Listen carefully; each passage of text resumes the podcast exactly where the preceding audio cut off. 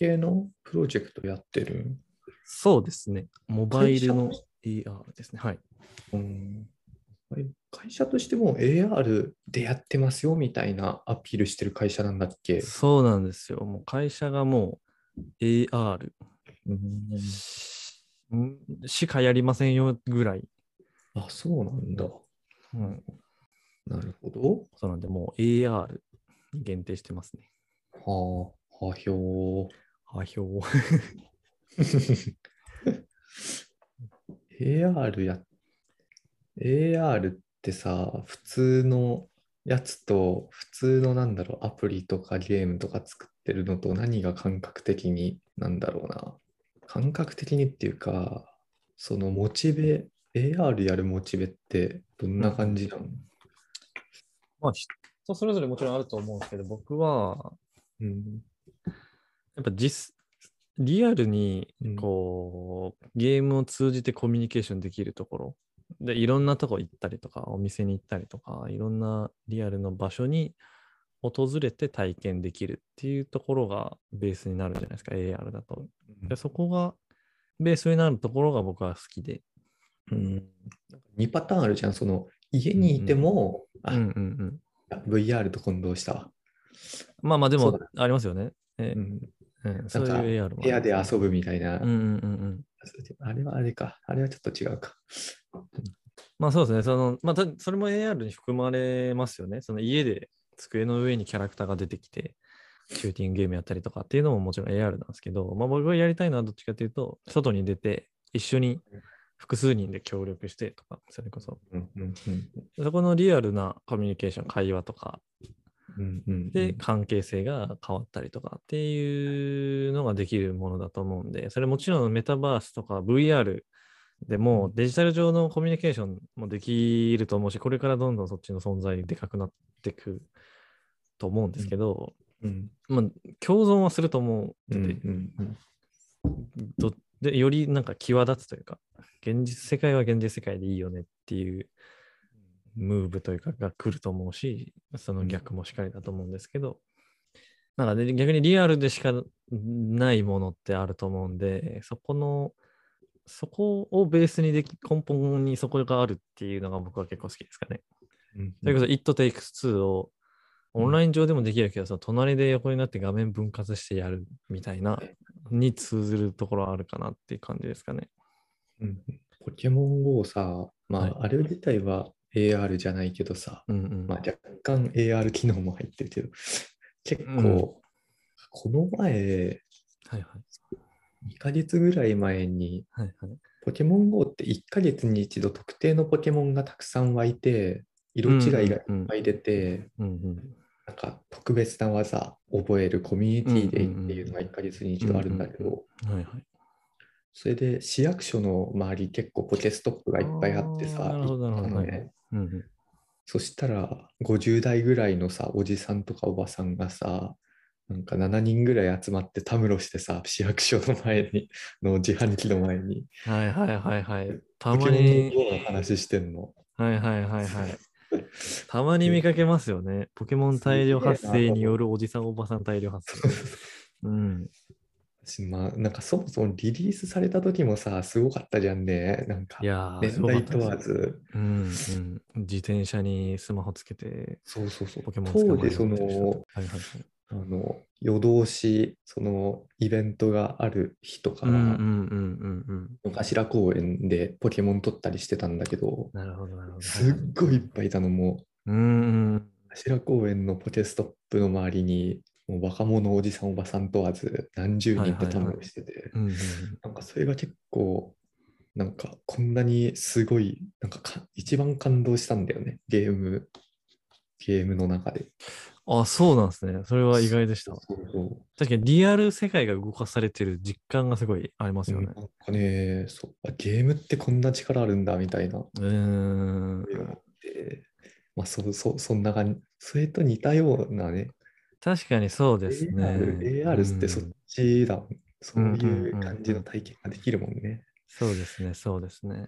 まあ、それこそ AR、まあ、ポケモン GO のその、なんでしょう、本当にポケモンがその場にいるように表示される AR の意味もありますけど、まあ、ち GPS と連動されてるところもまあ AR だと思シスうんですけどテム的 AR だよね。うんう。うんうん。まあ、そこがね、うん結構まあいいし、まあ、特に今の現状だと多分それぐらいが多分ベストマッチというか、うんだと思うんで、ちょ他はまだちょっと浸透できてないというか、もっと本当に AR っぽいことやりたいって思ったら。うんうん。ででもその GPS が紐づいてるからこそ、じ井の頭公園におじさん、おばさん、うん。ね、大学生とかが大量発生してるわけじゃないですか。うんで、実、際そこに人が集まってうん会話とかも起こったでしょうし、うん。そこが AR のいいなって思うとこですね。うん。で、うん。まあ、VR でも違う方法のコミュニケーションで同じようなことはできると思うんですけど、特にこれから。十分なコミュニケーションできると思うんですけど、うん。まあなんか、うん。アナアナログというか、なんか直接会って話す温度感だったりとかっていうところが、まあいいかなっていう、うん少なくとも現状、まあ今後どうなるかわからないのもあるんですけど。不思議な感覚なんだよね。なんか、その VR 含め、そのオンラインゲームとかだと、まあ、ああのさ、集会所の周りとか行くと、ものすごいオンラインしてる人が、うん。アバターがざわっていてさ、うんまあ、それはそれで、おおってなるんだけど、まあ、好きな人が集まってるから、そりゃいるだろうっていう感じするんだけど、うんうんうん。昼間は普通にカッカップルとか夫婦とかがさ、犬の散歩うん。うんうんさせてる公園でさ、なんかほるほぼ夜中になるとポケモン GO とランニングしてる人しかいないみたいな。う、んうんうんうんなんかまた特別な考えがあったんだよね。そうのん。なになんか身の回りにいるんだっていう。んうん確かに実感値として変わりますよね。うんそうですね。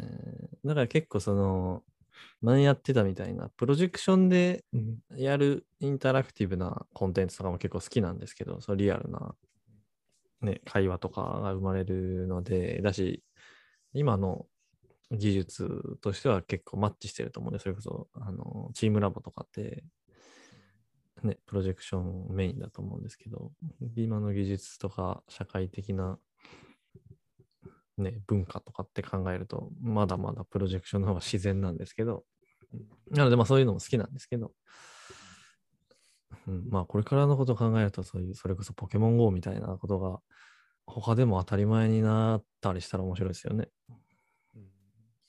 ちょっと話変わるけど、AR 系結構さ、ツイッターでさ、頻繁にバズるじゃん。その、なんか現実世界の標識がさ、すごいああ、はいはい広はい。角機動隊みたいな、デモ動画みたいなね。そうはいそうそうそうデモ動画とか、なんかうんうん結構、そのバズりから仕事につなげるとか、うん。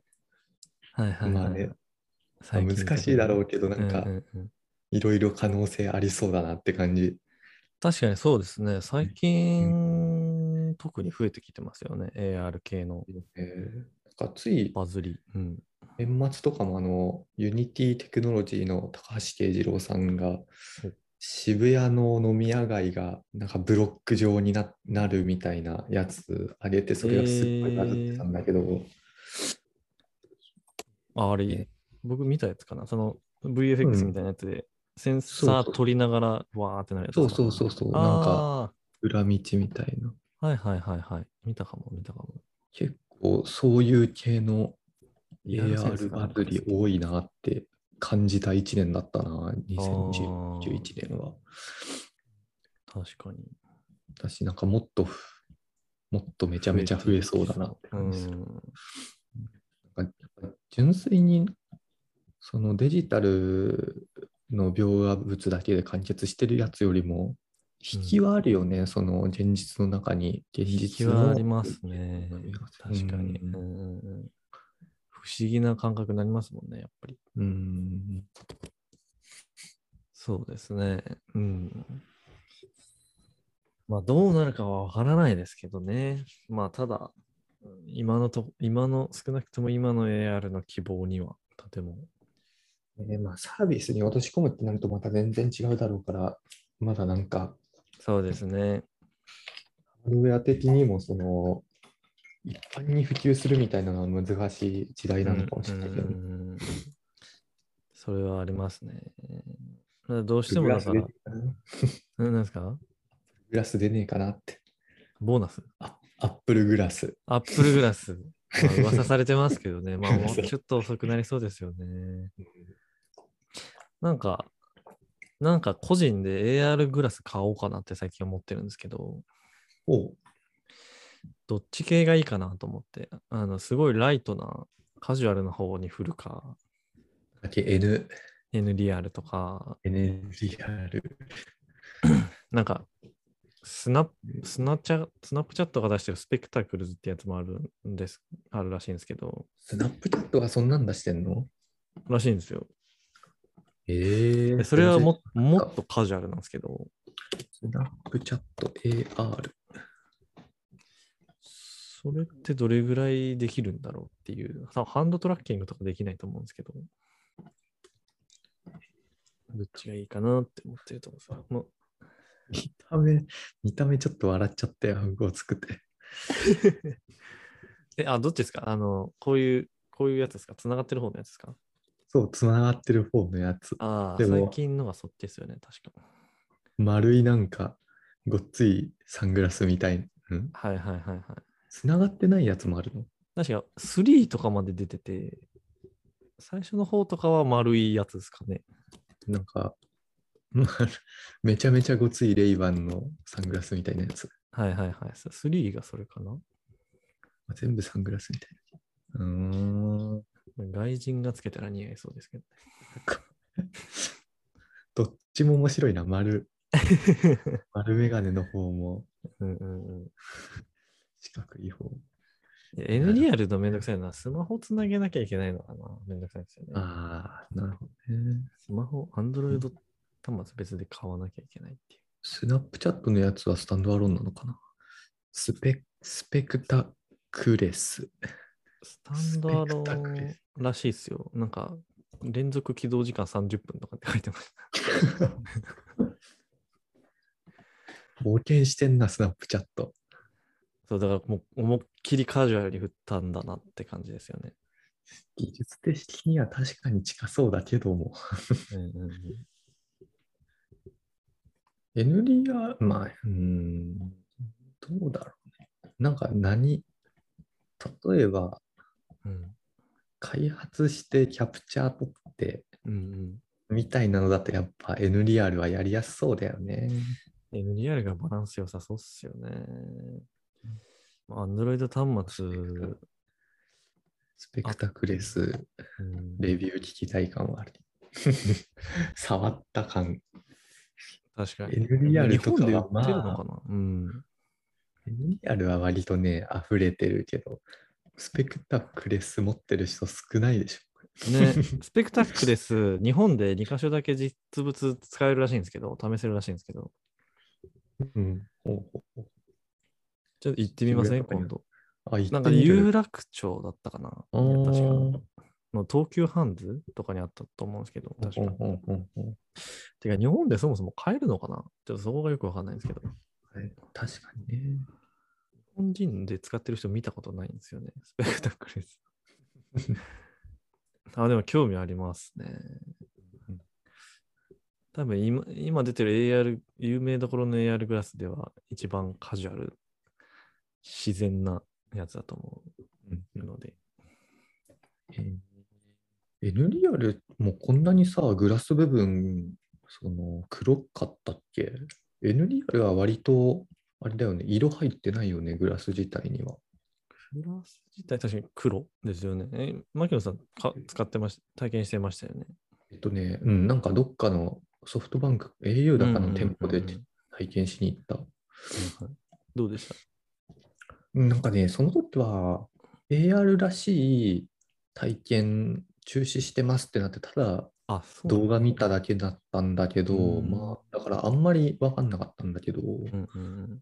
まあ、んまあ、まあ、だからあんまり体験できなかった。そうかそうか。なるほどなるほど。なんかスマホがコントローラーなんですよね。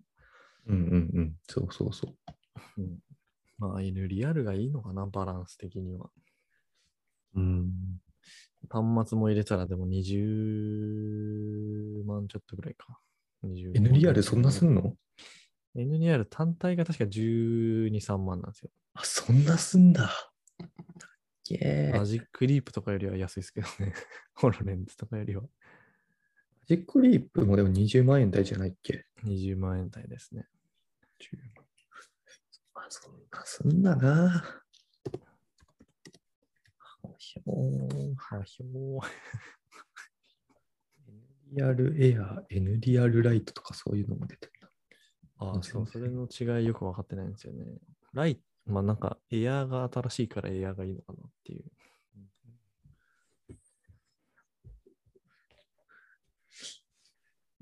なんか、スナップチャットのやつ見た後に見たから、結構なじ、普通のサングラス的に馴染んでるなって思ったけど、ピュアな心で見るとやっぱごついな。しかも、優先接続しないとダメですもんね。うんうんうんうん。そこがちょっと、まあまあまあ、しょうがないですね。そ外でつける。出る。なかなかこれ電車の中でつけれないね。電車の中ではまだ使えれないですね。社会的に。逆におしゃれかもしれない。逆に。オレンジのやつだ。まあ確かに。逆にだからマジックリープとか普及させるとしたらハロウィンとか狙うしかないですよね。そうだね。ハロウィンマジックリープしてたら結構いいなって思うんうですよね。んそういう団体がちょうどマトリックス新作公開されたから、ああ。それのコスプレとかでスペクタクルズの3とかマトリックスっぽくないですか、確かに確かに。そういう、そういう人たちいてもおかしくないんだけどな。案外いない。まあ充電ができないからな。うん。そんな感じですね。牧野さん的にはどうですか ?AR とか VR とかっていうジャンルで言うと。あね、まだね、そのうん AR にしても VR にしてもハードが追いついてなくて、うんうんエンタメだけに絞ったとしても結構ハードル高いなっていう感じがしてね、うん。うん、もちろん。あんまりその特別 AR、VR うん。に興味あるっていう感じじゃないんだよね、俺う。んうんうん、なんかうん。まだ早いと。そう、もっとね、うん、なんかパイの大きいエンタメを作りたいみたいなああ、なるほど気がね。強いから、そうそう。じゃあ、どっちかというとビッグタイトルとか？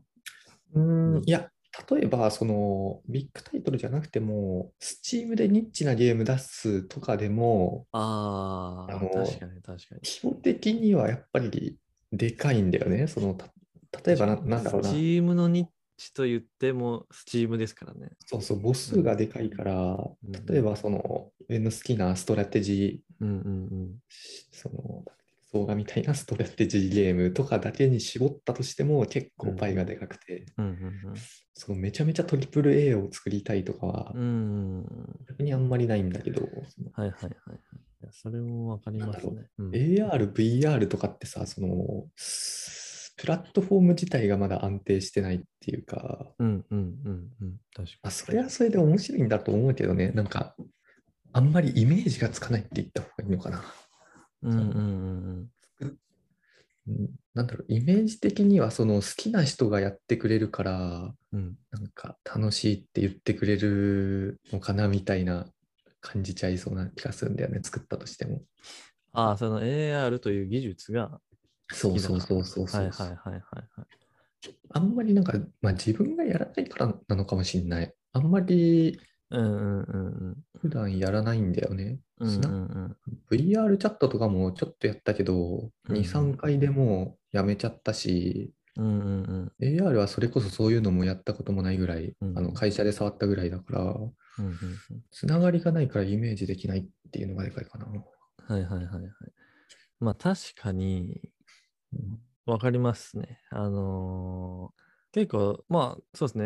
AR の技術が好きな人とか、それこそ謎解きにかけてたりするのも、謎解き層も狙ってるからっていうところがでかいと思うんですよ。AR だけだとまだまだね、持っていけないっていうところあると思ってるんですけど、僕的に楽しみな、楽しいところとしては、現状というよりもなんか未来ですよね。その先、はいはいその先のワクワクというか、うん。現状だとやっぱできることなかなかうん相性いいもの、まだまだ全然ないんですけど、それこそポケモン GO とかピクミン散歩のやつぐらいが、ぐらいの本当に薄い AR ぐらいがちょうどいいぐらいだなと思って、あれでも結構難しいぐらいだと思うんですけど。そうね、なんか、うんハード的にあと5年で、まあ、このあと3年で普及しそうとか、見通、なんかイメージがつけば自分の中で興味が湧くのかもしれないんだけど、うんうんうん。3年でもまだまだ難しいかもなみたいなイメージがあるとね、ハハードウェア的に。うんうんうん。なんか全然未来の話って感じ。そうですね、ううんん。それは確かに未来の話ではありますからね。まあ今のしうちからやってると強いんだろうね。きっと。その本当にそうなった時に。まあ、今のうちからやっておきたいなっていう気持ちはもありますね、もちろん。一方でその、そうで。す一方でその、うんなんだろうな、バズるとかそこまでなんか、じゃあうんうんうんで狙う方ではないんだけど、なんかそういうの作りやすそうで楽しそうだなってはいはい思はいはい。ってるから、iPhone13 Pro とか買ってやってみようかなっていう気持ちはある。ああ、そうなんですね。そうそうそう。うんうんうんなんかあれライダーついてるからさ、うんうん結構簡単にお精度の高い奥行き情報とか取れるじゃんね。うんうんだから、まあ、そあの、バズってた高橋慶次郎さんのそのやつとかも多分 iPhone13 あ、あれ iPhone なんですね。とかでやってんじゃないかな。ちょっと見見てないけど、なるほど。ライライダーでやってたと思うんだけど、うんうんうんなんか結構それプラスうん VF VFX グラフとか使ったらうんうん結構今コスパよくうん。いやー、できると思いますよい。いね、稼げんじゃねえかない いや、そう、稼げそう。いや、確かに、それ、今かもしれないですよね。ここ1年、ね2年ぐらい流行りそうですよ。ブーム。そうん、ううん確かに。牧野さんならめっちゃいいね、稼げそう。なるほどでございますね。さあ、じゃあ、まあ、そんなところですか、今日は。ういっすありがとうございます。じゃあ、次回の話をしましょういっすう。一旦止めますね。